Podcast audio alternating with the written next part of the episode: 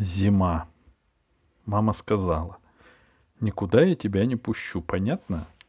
Нет, непонятно, сказал я. А если я с человеком договорился? С каким человеком? Возмутилась мама.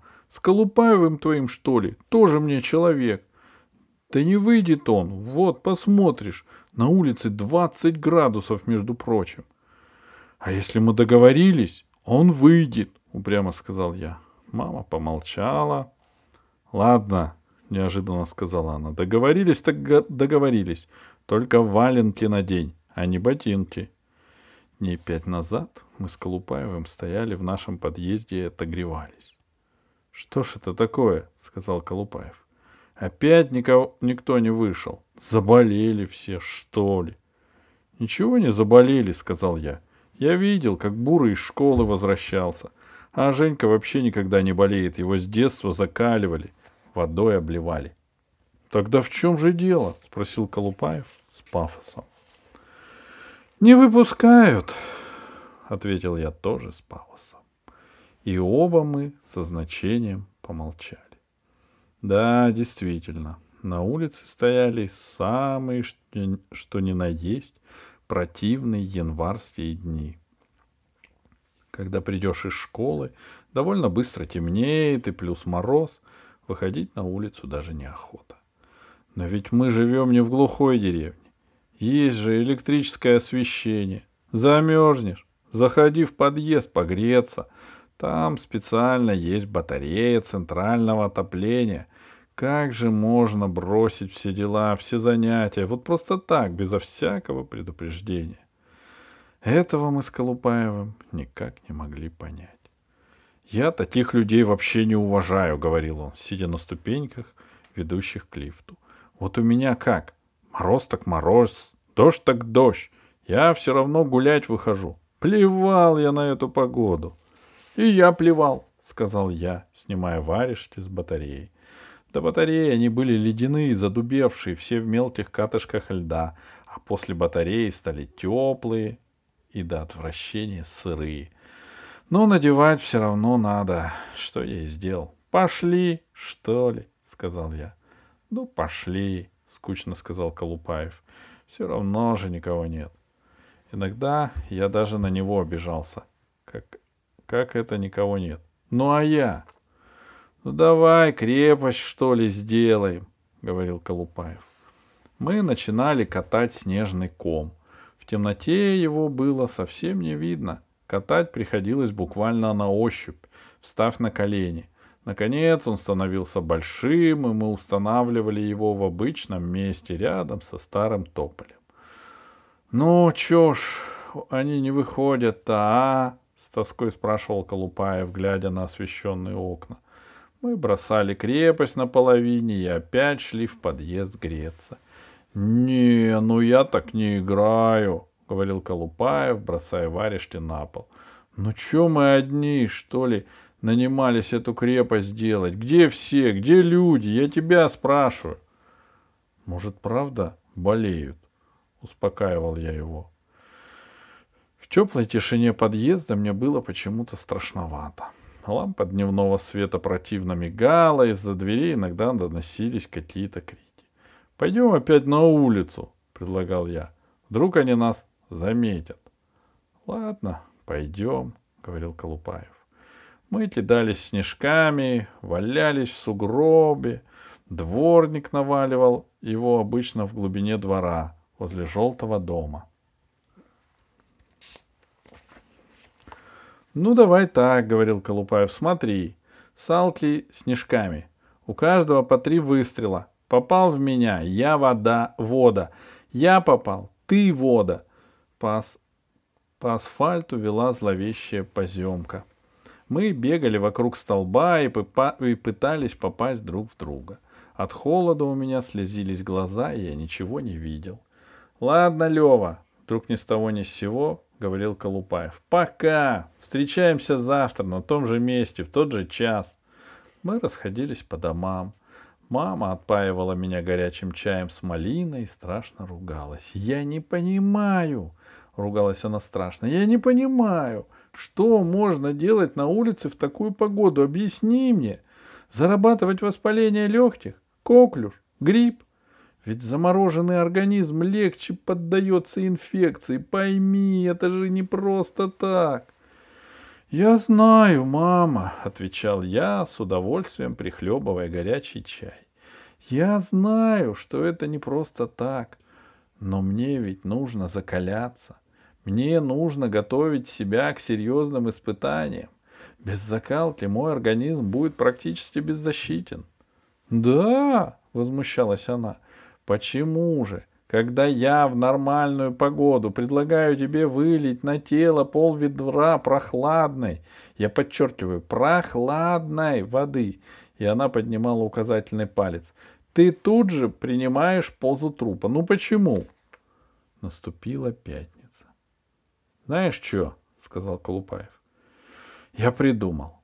Встречаемся с тобой в субботу в полдесятого и начинаем ходить. Вот не играем, снежками не бросаемся, крепость не строим, просто ходим. Туда-сюда, туда-сюда, чтобы у них у всех в глазах заребило. Они же наверняка на нас смотрят. Просто в темноте нас плохо видно. А утром полная ясность будет. Может, попозже? Не в полдесятого, спросил я. Вдруг они еще спят в это время? Да нифига, возмутился Колупаев. Какой нормальный человек спит в полдесятого утра, да еще в субботу? Смеешься, что ли? Однако в субботу что-то не получилось. Колупаев выскочил, как будто было назначено, но сказал, что они с матерью идут в магазин, и ему сейчас некогда. После магазина он демонстрировать отказался, а назначил на завтра, то есть на воскресенье, то же время. В воскресенье я проснулся в девять, прокрался в прихожую, стал одеваться, но тут меня поймала мама. Дальнейший наш с нею разговор я уже пересказал. Итак, надев ненавистные валенки, которые были мне велики на размер или на два, я вышел во двор и стал ждать. На этот раз, слава богу, не дул ветер, Снег тихо лежал и вовсю золотился. Вокруг стояла сплошная красота. Ну как не выйти в такую погоду? Недоумевал я. По двору прошел незнакомый мне в человек в тулупе. От него шел густой пар. Он оглянулся на меня, и я поймал его прямой взгляд из-под заиндевевших бровей. Но взгляд был что во взгляде было что-то такое, смутившее меня. В этом взгляде был какой-то вопрос. Ну да, я стою здесь один, я жду своего товарища, думал я в ответ там, тому в тулупе. А что тут такого? Вы же вот идете куда-то по своим делам, а у нас свои дела. Между прочим, есть. Через несколько секунд человек в тулупе прошел в другую сторону. Обратно. Он опять посмотрел на меня и взгляд его из-под бровей, на которых уже наросло по целому сугробу снега, теперь уж точно был направлен на меня лично. Мне сразу стало жарко, я забыл мороз. Лозунг всех мам «Никогда не разговаривайте на улице с неизвестными» был знаком мне так же хорошо, как и остальным детям нашей планеты. Между тем, неизвестный сделал несколько скрипучих шагов в мою сторону. Он, как и я, был в валенках. Но мои валенки были маленькие и черные, а его огромные и белые. Ну и что? Уговаривал я тебя, уговаривал я себя не бояться. Пусть смотрит. Меня хорошо видно из окон. Пусть смотрит. Я не уйду, я жду Колупаева. Мальчик, сказал неизвестный в тулупе, и от, не... и от его рта стал подниматься просто, просто какой-то огром... какие-то огромные клубы морозного пара. Ты зачем здесь стоишь? Где твои родители? Мои родители дома, сказал я. А что? Но с ними все в порядке? Продолжал допытываться человек. Я помолчал. Просто не знаю, что сказать в ответ на такую глупость. Да, с ними все в порядке. Я гуляю, сказал я. Наконец, примерно то, чего ожидал от меня незнакомец. — А ты знаешь, сколько сейчас градусов? — спросил незнакомец и немножко потоптался.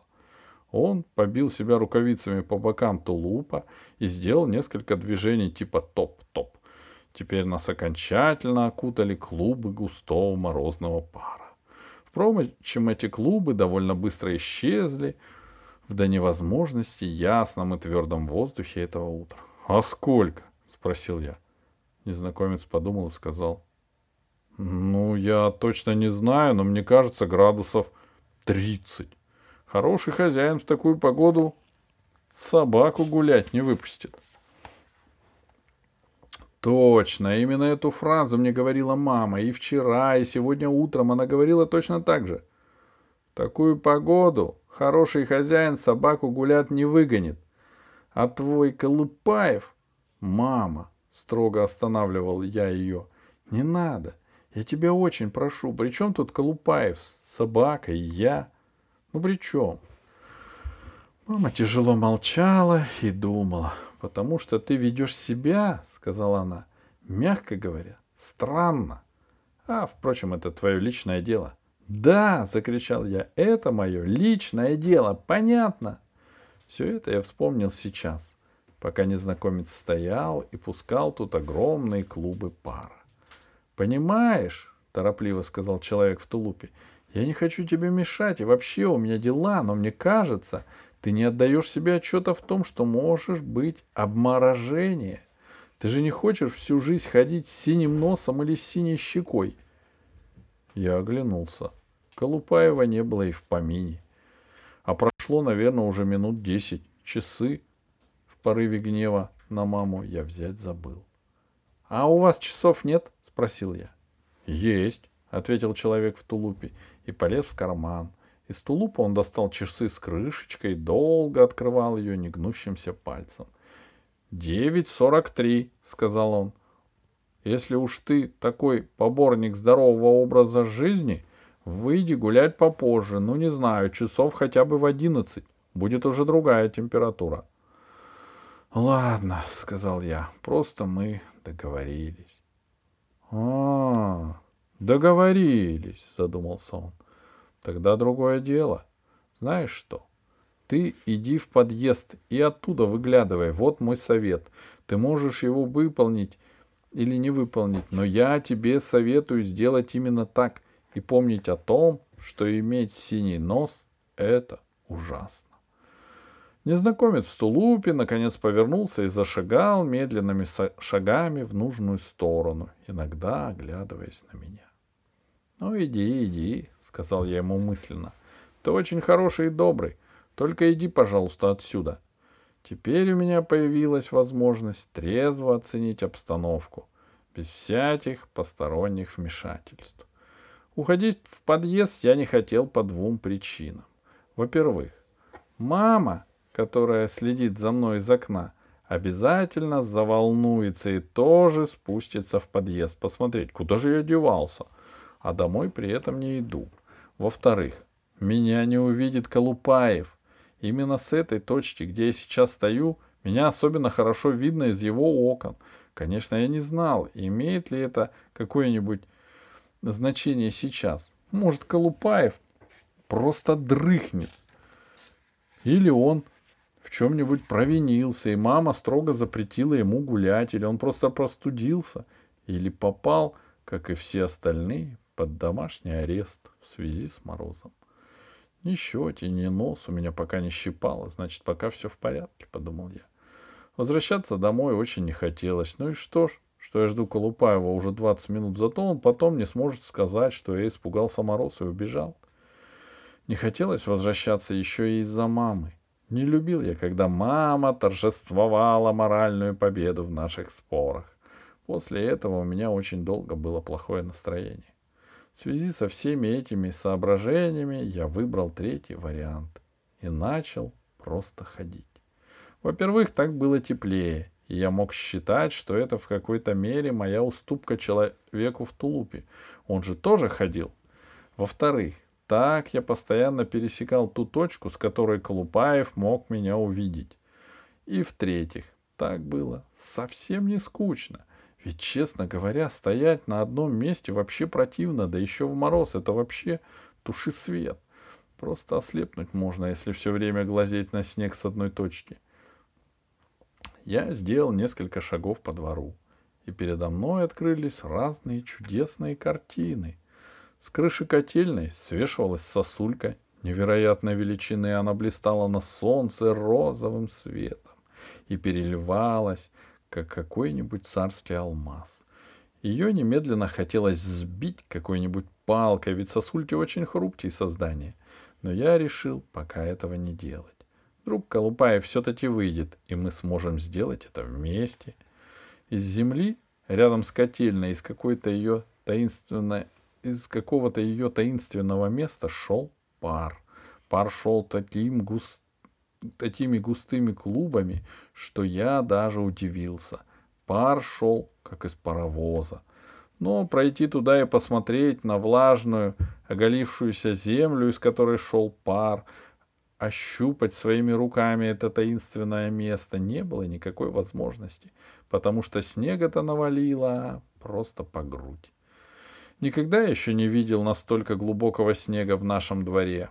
Хотелось просто разбежаться и прыгнуть. Но делать этого было нельзя, и я стал ходить кругами. Очень интересно было смотреть и на небо.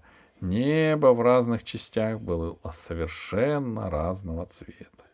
Голубое, розовое, зеленое, перламутровое. Облака стояли на нем совершенно неподвижно, а солнце не было видно. Посмотрев на небо, я вдруг с ужасом и печалью понял, что все-таки совершенно замерз. Из носа вытекла здоровая капля, а ноги в валенках стали противно покалывать. И тут произошло что-то очень неожиданное. Из дома вышел Женька. Я прям обалдел. Вот уж чего не ожидал. Женька медленным своим шагом подошел ко мне, внимательно посмотрел и спросил. — Ты что делаешь, Лева? — Колупаева жду, — сказал я. — А, задумался Женька. — Понятно. А то меня мать послала. Сказала, что у тебя родители, наверное, куда-то уехали, а ты во дворе околачиваешься.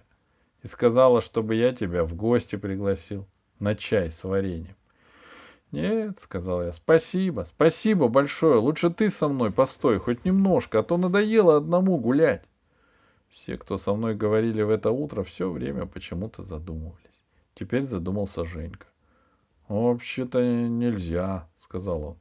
«Но немножко можно, минут семь с половиной». «Ладно», — сказал я. «Может, крепость построим?» «Не успеем», — сказал Женька с сомнением. «Ну, хоть чуть-чуть». Мы скатали ком и прислонили его к старому, который мы с Колупаевым сделали еще во вторник. Тот ком был уже совершенно обледеневший и какой-то маленький. «Все», — сказал Женька, — «пять минут прошло, осталось две с половиной. Ты остаешься или идешь?» «Остаюсь», — сказал я. «Дома скучно».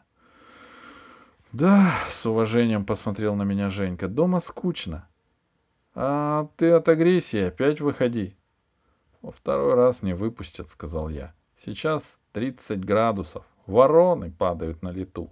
Только человек такое может выдержать. Да, сказал Женька задумчиво.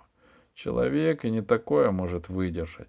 Он, один мужик, плыл по океану восемь дней, и ничего. Я бы так не смог, сказал я. Акул очень боюсь. Я бы тоже не смог, сказал Женька но только из-за ноги. Акул можно ножом напугать. И еще им какую-то палку вставляют в рот. Они челюсти сжимают, а закрыть не могут. Ништяк, сказал я. История про акул мне понравилась. Правда, я уже плохо чего соображал. Может, домой пойти вместе с Женькой? Как-то лениво, как будто сквозь туман, подумал я. Но Женька почему-то никак не уходил, хотя уже прошло гораздо больше двух, двух с половиной минут.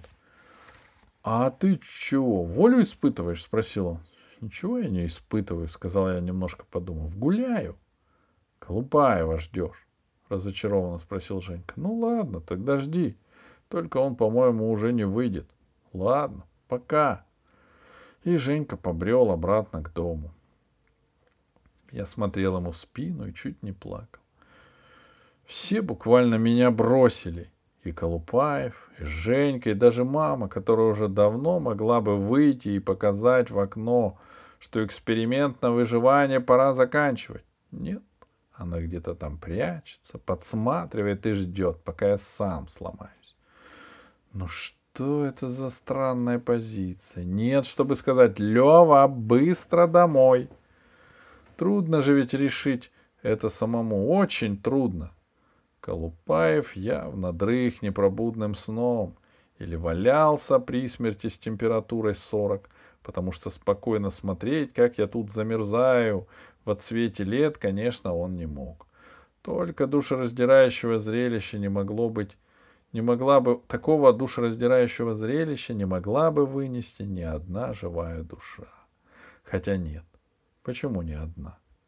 Всего-то два человека решили спасти меня в это утро от полного и окончательного замерзания, а остальные смотрели с интересом из окошка, слушали радио и жевали бутерброды.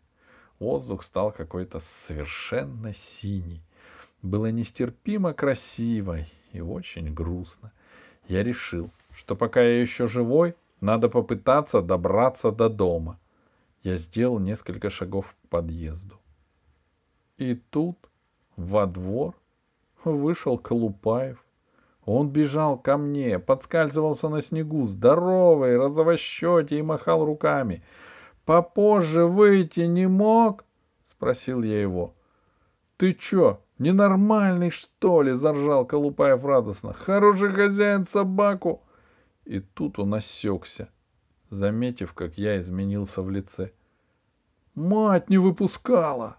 Зловещим шепотом заговорил он. Этот его шепот действовал на меня совершенно особым образом. Я начинал верить каждому слову Колупаева. «Я тебе из окна махал, махал, а ты не видел. Ну вот. Чего, правда, не видел? Как я из окна машу?» «Не видел», — честно признался я. «Понятно», — сказал Колупаев и, взглянув на свои окна. «Окна отсвечивают, видишь? На солнце. Я посмотрел на, на его окна. От них действительно отражались огромные солнечные зайцы и слепили меня. Потом вижу, вы с Женькой какую-то крепость делаете. Ну, я и говорю. Но я и уговорил мать, знаешь что? Ты сейчас домой иди, а мы с тобой часа в три встретимся, ладно? Но встретиться снова с Колупаевым в этот день мне было не суждено. Мама напарила мне ноги, уложила в постель, обмотала го- горло шарфом и плачущим голосом сказала, что если я завтра заболею и не пойду в школу, она меня никогда больше не выпустит гулять. Почему-то я не испытывал никакой обиды. Двор с его одиночеством, паром из-под земли, невероятным солнечным блеском, густым синим воздухом и снегом по грудь стоял перед глазами. Никогда еще мне не доводилось так хорошо и красиво погулять одному. Да и поболеть я был не против. Уж очень не хотелось завтра идти в школу. Я закрыл глаза и заснул. Мне снилась дохлая ворона, которая лежит на снегу, а потом встает и идет. Да, она не умерла, она просто спит, думал я во сне. Потом мне приснились ледяные горки. Их у нас рядом не было, приходилось идти довольно далеко, в чужие дворы, близко к Рочдельской улице. Там Колупаев спускался вниз на прямых ногах и держал меня перед собой в охапке. Я выскальзывал из его рук, плюхался на ледяную дорожку, и он летел через меня, переворачивая следом за собой груду малышни. Здесь мне не нравилось, потому что Карабкаться вверх и спускаться в них приходилось в густой толпе незнакомых людей. Здесь, на горке, мир казался совсем другим, незнакомым. Здесь люди играли в царя горы, съезжали вниз на железных санках. Здесь запросто можно было получить снежком в глаз и нарваться на больших ребят, которые начали тебя подробно допрашивать, кто ты и откуда — Здесь зима была веселой и опасной, она была жаркой, жаркой до того, что хотелось приложить снег к колбу и к шее. Но такая зима мне не нравилась. Мне нравилась наша зима с крепостью, которую мы строили много дней, с хоккеем без коньков, когда я стоял в воротах, с сосульками, которые мы сбивали и смотрели, как они тают в ладонях, а иногда ели. Ну, что об этом рассказывать, это и так все знают. Я проснулся и подошел к окну. Во дворе чернел силуэт Женьки. Он стоял у тополя и сбивал сосульки огромной палкой. Иногда Женька оглядывался на мои окна. Я прижался к стеклу. Во дворе было слишком темно, но в освещенном окне Женька должен заметить мою фигуру. Я начал делать какие-то знати, но он все стоял и сбивал палкой сосульки. «Даже и не думай», — сказала мама, — «даже и не мечтай». После некоторой паузы мама шепотом сказала, «Сумасшедшие какие-то». А я еще долго не отходил от окна.